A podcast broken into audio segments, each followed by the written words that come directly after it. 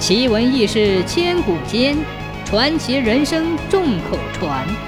千古奇谈。很久很久以前，杭州城还是一片干涸的海滩，周围几十里内见不着一条小河，也找不到一条小溪。住在这里的老百姓，每天都要担着水桶到老远老远的地方去挑水。他们光为这一点水就日夜发愁，从来没有过上开心的日子。老一辈有人知道灵隐后山里有股清泉，因为被一道很厚很厚的石壁挡住了，流不出来。多少年来，曾有好些年轻人上山去过，想把那道石壁凿穿，可是都没有成功。慢慢的，知道的人也就少了。后来有个小伙子名叫水儿，从小没爹没妈，是跟着他老爷爷长大起来的。从六岁起，他就跟着老爷爷一起去挑水，至今已经整整十五年了。这一天是水儿二十岁的生日，老爷爷为他下了一大锅的面，祖孙两个快快乐乐地过了一天。到了晚上，老爷爷将水儿叫到面前。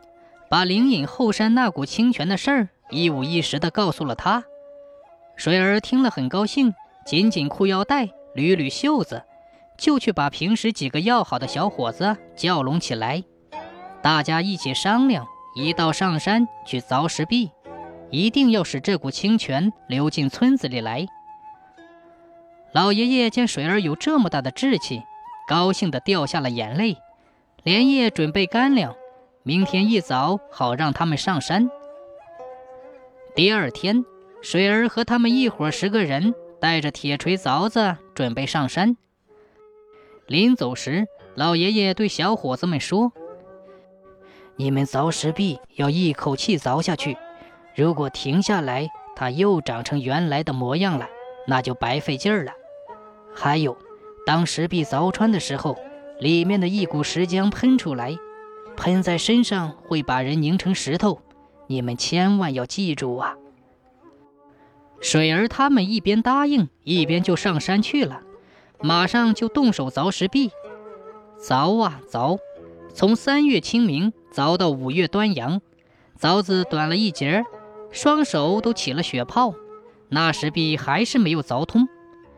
有四个小伙子说：“也许是老爷爷记错了地方。”这哪里会有什么清泉？还是回去用水桶挑吧。说着，自己便回去了。剩下水儿他们六个，从五月端阳又凿到了八月中秋，凿子又短了一截，手上结满了茧子，可是石壁仍然没有凿通。有两个小伙子说：“一口气凿到底，谁知道要凿到什么时候呀？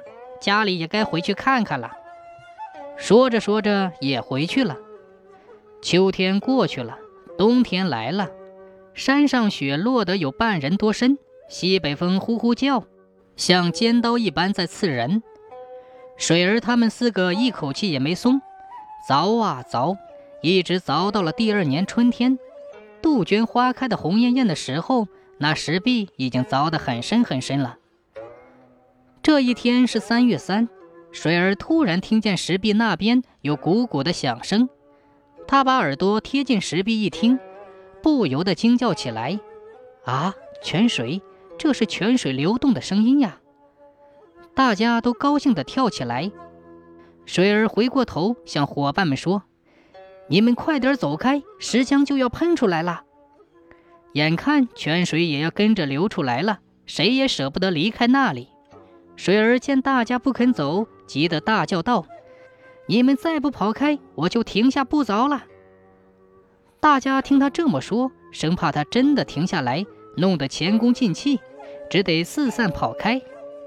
这时，水儿打下最后一锤，只听得轰隆隆一声巨响，石浆喷了出来，把水儿凝结成一个三丈多高的石人儿。